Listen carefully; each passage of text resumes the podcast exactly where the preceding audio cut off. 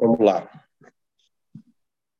Meus irmãos, o capítulo 33 do Êxodo, versículo 18, nos traz um episódio muito lindo entre Moisés, o líder da nação de Israel, e o nosso Deus, nosso grandioso Deus. Esse capítulo 33, começando do versículo 12, Moisés roga pela presença de Deus. Moisés também roga que Deus lhe mostre o seu poder. E no versículo 18, ele diz assim: Então ele disse: Rogo-te que me mostre a tua glória. O versículo 19 respondeu-lhe: Farei passar toda a minha bondade diante de ti e te proclamarei o nome do Senhor. Terei misericórdia de quem eu tiver misericórdia e me compadecerei de quem eu me compadecer. E acrescentou: Não me poderás ver a face, porquanto homem nenhum verá a minha face e viverá. Disse mais o Senhor: Eis aqui um lugar junto a mim, e tu estarás sobre a penha. Quando passar a minha glória, eu te porei numa fenda da penha e com a mão te cobrirei, até que eu tenha passado. Depois, em tirando a mão, tu me verás pelas costas, mas a minha face não se verá. Amém? Amém. Muito bem. Amém, meu irmão. Eu, eu venho meditando nesse, nesse texto há uns dias atrás, é, pelo fato da gente estar tá na frente de um trabalho, a gente, quando vai consultar a Deus, vai orar, e no nosso dia a dia, até mesmo pela internet, a gente vê um texto, vê alguém comentando, aí a gente mergulha naquele assunto e começa a buscar a Deus através de uma, de um, de uma revelação. E aconteceu um fato interessante. Eu fui no culto de domingo, eu levei minha neta, e aí ela pediu para cantar. E depois que eu fui buscar ela em Paraupebas, ela ela estava muito esqueceu a letra do hino. Ela não era mais aquela criança. Foi um ano e meio longe da igreja, sem congregar. E aí eu levei ela para o culto no domingo e de repente ela sentou do meu lado na cadeira ali na tribuna da igreja e começou a fazer perguntas ela disse: Evô, por que, que Deus não deixa a gente ver ele? Aí eu olhei para ela assim, a menina tem sete anos, né? Com essa pergunta. Eu disse: porque a gente não pode ver a face dele enquanto a gente estiver nessa matéria. Deus é espírito. Aí comecei a explicar para ela, né? E o culto rolando, e eu estava incomodado porque ela fazia pergunta uma atrás da outra e eu não podia me desligar do culto mas as perguntas eram muito fortes. E comecei a me emocionar. Ela disse: para a gente ver Deus, a gente precisa morrer? Eu digo sim. E na mesma hora que aquela, ela começou a fazer aquelas perguntas, de repente ela disse: Vou, eu tive um sonho. Eu tive um sonho que uma luz brilhava muito forte e eu dizia para Deus que eu queria ver Ele. E Ele não deixava. E ele colocava a mão dele, vô, para mim não ver ele. E depois eu só vi as costas. Eita, irmão, quando essa menina falou isso para mim, a glória começou a descer ali no púlpito. E aí chegou a hora de eu ministrar a palavra. Eu ia ministrar outra palavra e eu já peguei essa de Moisés aqui. E, e relatei para os irmãos o que a criança tinha me falado. E ela foi cantar o hino, e ela começou a cair em choro, abraçou. Eu tenho até um, um videozinho, depois eu vou colocar lá na, na, no grupo da Igreja Digital. E eu tenho, eu creio que isso aconteceu domingo para que eu mergulhasse nesse texto. E eu vou continuar mergulhando, porque esse texto, toda a palavra de Deus, ela é um, ela é um rio tremendo, né? Uma coisa assim que você vai mergulhando e vai achando muitas coisas, né? Então, é, eu fui meditar mais ainda nesse texto. Eu ministrei a palavra na igreja, veio coisas novas na hora e depois eu fui meditar mais um pouco. A questão é a seguinte: Moisés é um líder, um líder de aproximadamente é, 3 milhões de israelitas.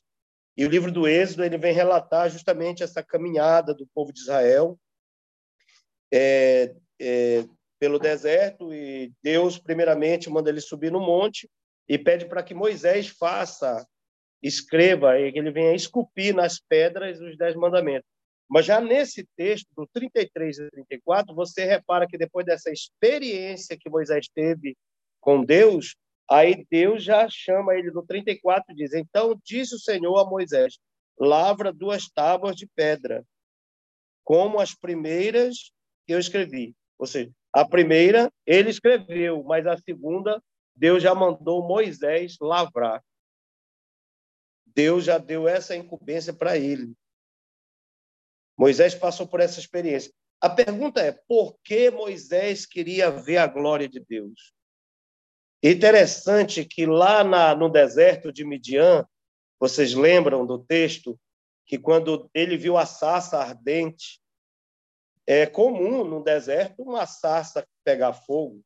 Aqui mesmo no Brasil, no Nordeste, eu morei no Nordeste, é comum uma juquira, né, que a gente chama juquira, né, um arbusto, ele pegar fogo. Não é à toa que tem muitas queimadas no Brasil. Só não é normal essa juquira, esse arbusto, ficar pegando fogo e não se consumir. Isso chamou a atenção, ele se aproximou, Deus bradou dali de trás daquele fogo e disse: Moisés, tira a sandália dos teus pés, porque o lugar é santo, ou seja, o encontro é especial, eu estou aqui, ou seja, era a presença de Deus estava ali. Mas Moisés não tinha esse entendimento ainda. Mas ele fez uma pergunta interessante de quem é curioso, de quem está vivendo as primeiras experiências com Deus. Você sabe do que eu estou falando, você que está me ouvindo agora, as suas primeiras experiências com Deus, Deus já está falando contigo. Você ficou curioso pela forma com que Deus trabalhou no teu coração, quem sabe usando uma criança, usando um pregador, através de um sonho, uma circunstância até, é até mesmo através de uma situação difícil, Deus se manifestou para você. E a partir daquela manifestação, você ficou curioso mais ainda como é que esse Deus poderia falar contigo e como tu poderia ouvir ele. E até hoje nós estamos aprendendo a forma desse Deus se manifestar com a gente.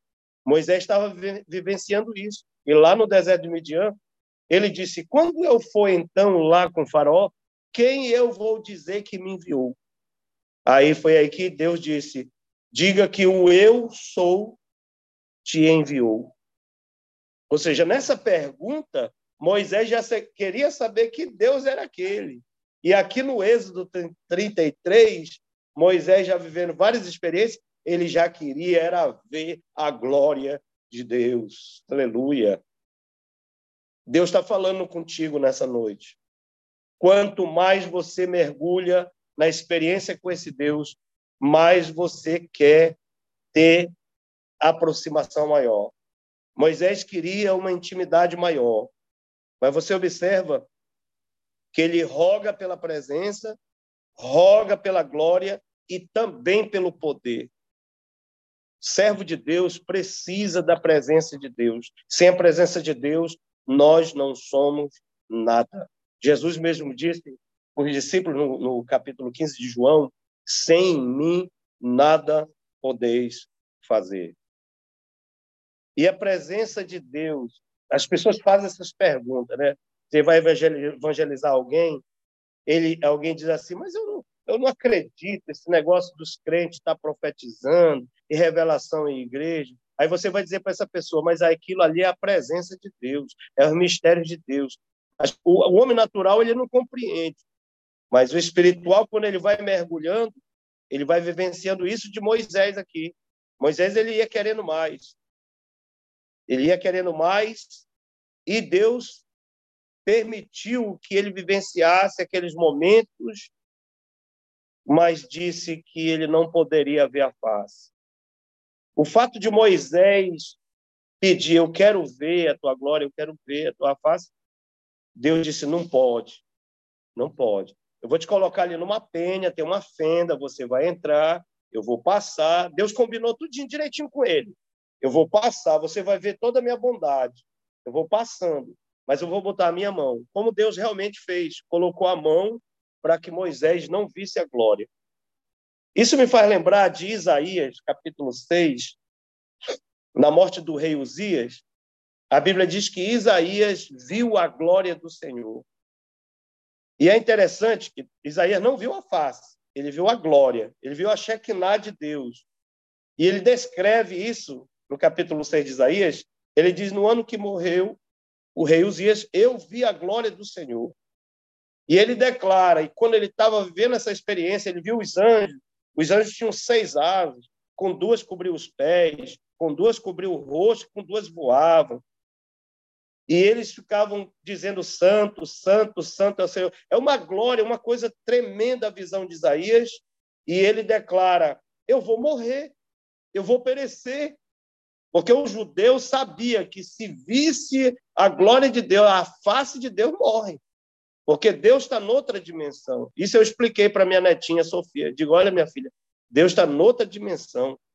Ele é um, a glória dele é muito forte, o rosto dele brilha demais. Nós não podemos suportar nessa nessa matéria humana, nós não temos condições. Essa é a explicação por que, que Jesus teve que descer nascido de uma mulher. Paulo declara isso no capítulo 4 de Gálatas, que ele disse: Vindo a plenitude dos tempos, veio Jesus, nascido de mulher, nascido de uma mulher. A plenitude dos tempos é o momento certo, é o cumprimento das, das profecias, o cumprimento das profecias, e Jesus tinha que ver, vir dentro da legalidade. Jesus não poderia descer na glória dele, com a glória dele, que ele matava os seres humanos. A glória é muito forte, então ele tinha que ver em forma humana. Então, a, a, Bíblia é bem clara em vários textos por que, que a gente não pode ver a Deus, mas a gente pode sentir a sua presença. A gente pode é, ver, ter visões, a gente pode ter sonhos, e isso daí já é o suficiente para o ser humano, as revelações de Deus. Você vê que lá a visão do Apocalipse para João, quando ele vê a, a, a glória de Deus, ele cai com o rosto em terra na hora. E o encontro de Nicodemos com Jesus, quando Jesus explica sobre nascer de novo, nascer da água do Espírito, e o Nicodemos lá não compreendeu, sendo doutor na lei, não compreendeu. Capítulo 3 de João, né? Ele disse: Eu vou voltar para o ventre da minha mãe. Aí Jesus explica sobre a presença. Ele está explicando, claro, sobre a pessoa que é guiado pelo Espírito Santo. Mas tem tudo a ver que, na hora que Jesus explica, olha, tu sendo doutor na lei, tu não conhece essas coisas. Eu estou te falando de coisas terrenas, né, para tu compreender as coisas celestiais. Aí Jesus faz uma alegoria sobre o vento. Ele diz: o vento, a gente ouve a sua voz, a gente sente o vento, mas não sabe de onde ele vem nem para onde ele vai. Assim é todo aquele que é guiado, guiado pelo Espírito Santo de Deus. Então, o servo de Deus ele precisa dessa presença para ele ter a direção certa. Eu quero aqui nessa noite compartilhar do meu fundo do meu coração o que Deus está colocando aqui no meu coração. Coisas importantes que Moisés pediu para Deus não foi à toa, não foi apenas por uma, um fato de ser um crente curioso. Ele era um líder de uma, de uma nação e nós, como líder de nossa família, nós, como membros de igreja ou líder de igreja, nós precisamos da presença de Deus, da sua glória, para ter direção para caminhar. E o interessante é que no versículo 13, é, no, no versículo, no texto, nesse texto aqui, o Moisés diz assim: para que eu te conheça, para que eu te conheça. Ele queria mais de Deus. Ele queria mais de Deus. Então você percebe a explicação de vários textos na Bíblia, a experiência de Isaías quando diz: eu vou eu vou morrer porque eu sou homem de, de lábios impuros e vivo no meio de um povo de impuros lábios. Ele se humilhou naquela hora. E o anjo de Deus pegou o Matenais, foi no trono, ali no pé do trono, pegou uma brasa, tocou na boca do profeta e disse assim: se era por isso, então tá aí, tá, tá curado, tá santificado. Tu não vai morrer não. Deus está falando comigo, com você nessa noite. Peça a presença de Deus sempre. Nas suas orações, peça a presença de Deus. Nós precisamos no dia a dia. A gente amanhece o dia, faz a nossa oração, mas quando a gente sai, é como Paulo diz, é como ovelha ao matador. A gente não sabe o que vai acontecer.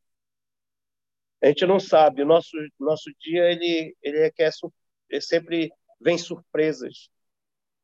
O inimigo está 24 horas tentando te, te desequilibrar, te desvirtuar, tirar o foco.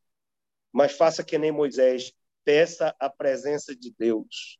Claro que você não tem como ver a face de Deus agora. Me lembrou agora de Hebreus, capítulo 12, se não me falha a memória, me corrija aí, pastor Felipe, que fala assim: é, segui a paz com todos e a santificação, sem a qual está falando da santificação, né?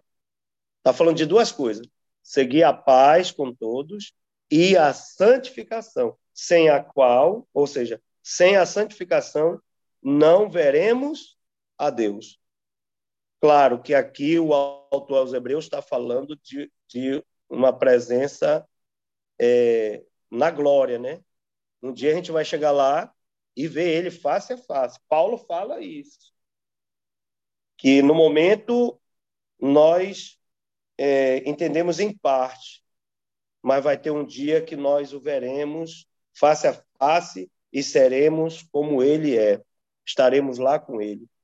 Enquanto isso, Moisés entra lá naquela penha e a glória de Deus passa, Deus coloca a mão e Moisés teve que satisfazer de ver apenas as costas de Deus, né? É até interessante a gente falar isso, né? É, é, apesar que o texto lá em, no, em Gênesis diz que façamos o homem a nossa imagem e semelhança, né? Mas já veio uma pergunta aqui mim, assim, será que Deus tem costa mesmo, ou se ele usou essa linguagem mesmo só porque está falando com a gente?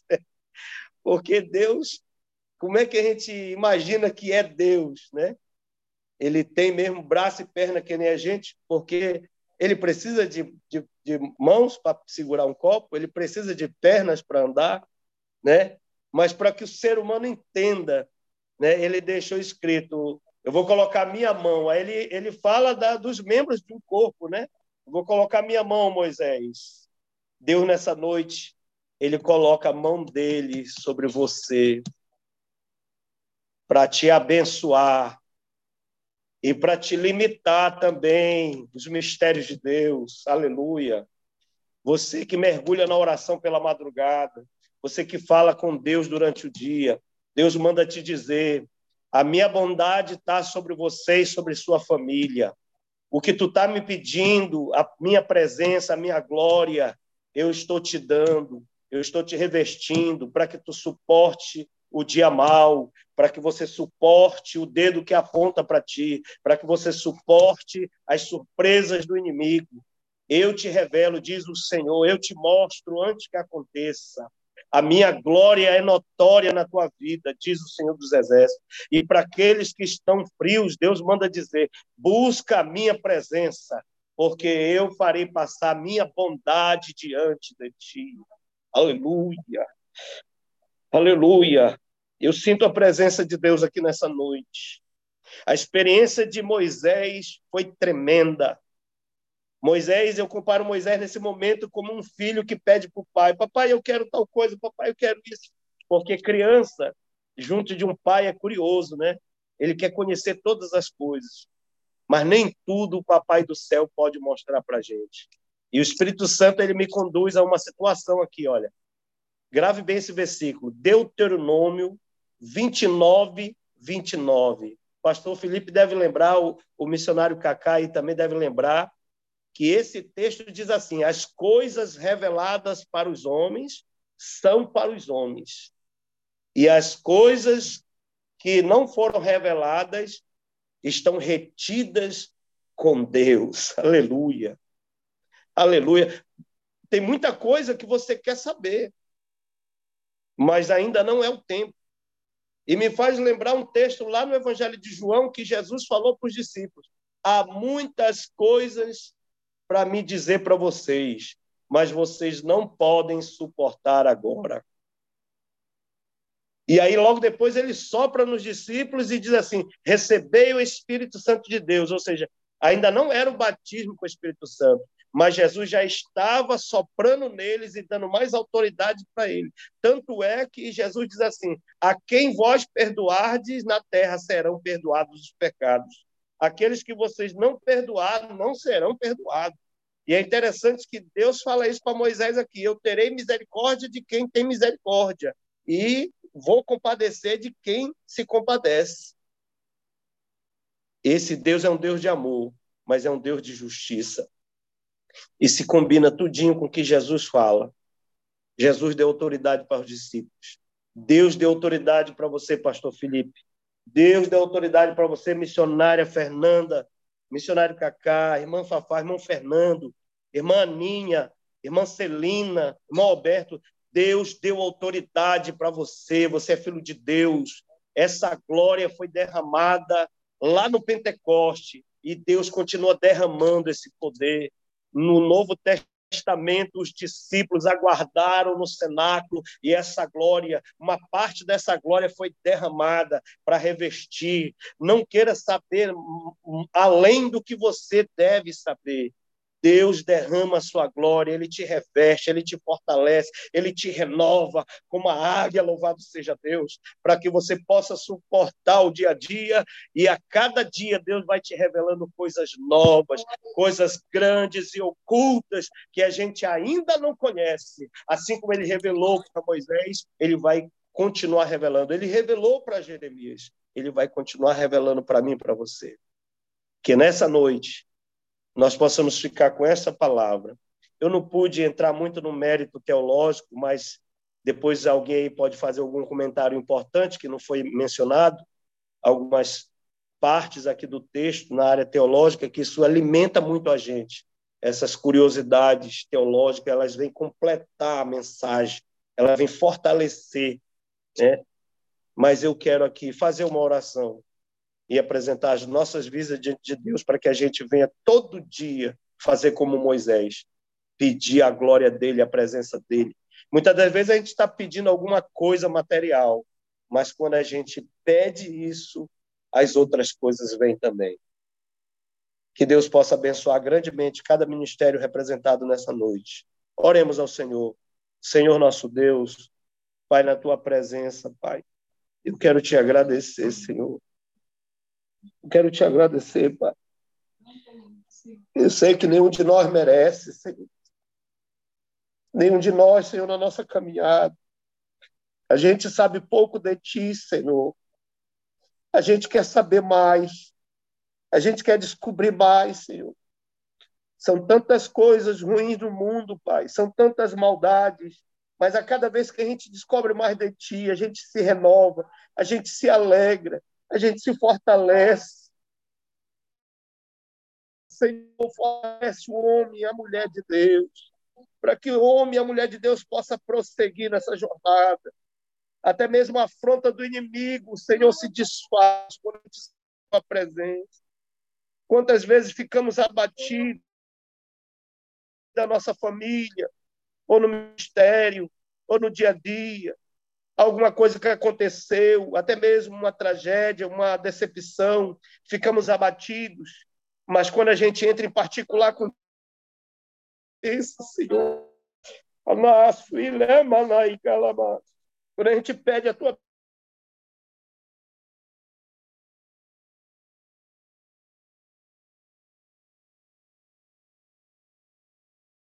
mostra a tua presença, tu mostra a tua ação, tu mostra que tu está ali naquele momento. O inimigo está derrotado, Senhor. Eu profetizo a bênção na vida deste irmão e desta irmã. O inimigo está derrotado porque a tua presença é real no meio dessa família. seja causa na justiça, seja enfermidade, seja uma porta que está fechada.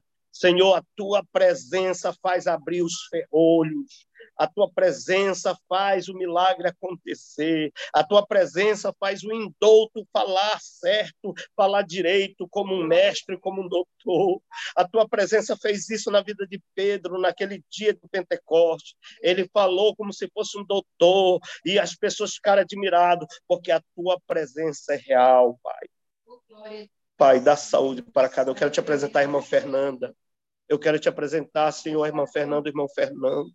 Eu levanto minhas mãos nesse momento e profetizo sobre a vida deles, Senhor. Eu não sei, Senhor, o que eles estão precisando, mas tu sabe. O teu Espírito Santo me toca nesta hora e eu profetizo, Senhor Deus, uma presença real. Oh, Senhor Deus, uma situação não resolvida está sendo resolvido agora, em nome de Jesus Cristo, Pai, nós profetizamos. Assim como colocou, Senhor Moisés ali naquela penha e colocou a mão protegendo ele, tu é o Deus Deus protetor. Eu profetizo que tu está protegendo a irmã Fernanda, irmão Fernando, Pai. Eu direciono essa palavra agora, Pai. Abençoa toda a família. Abençoa, Senhor, a irmã Ninha, Senhor. Ó Deus, estenda tua mão poderosamente para proteger e para livrar e para abençoar a família da irmã Ninha, o irmão Cacá, a irmã Fernanda e todos que estão me ouvindo, a família do pastor Felipe, para a honra e glória do teu nome. Nós te agradecemos em nome de Jesus. Amém e amém. Meus irmãos, muito obrigado. Que Deus abençoe. Amém. Desculpa adorar.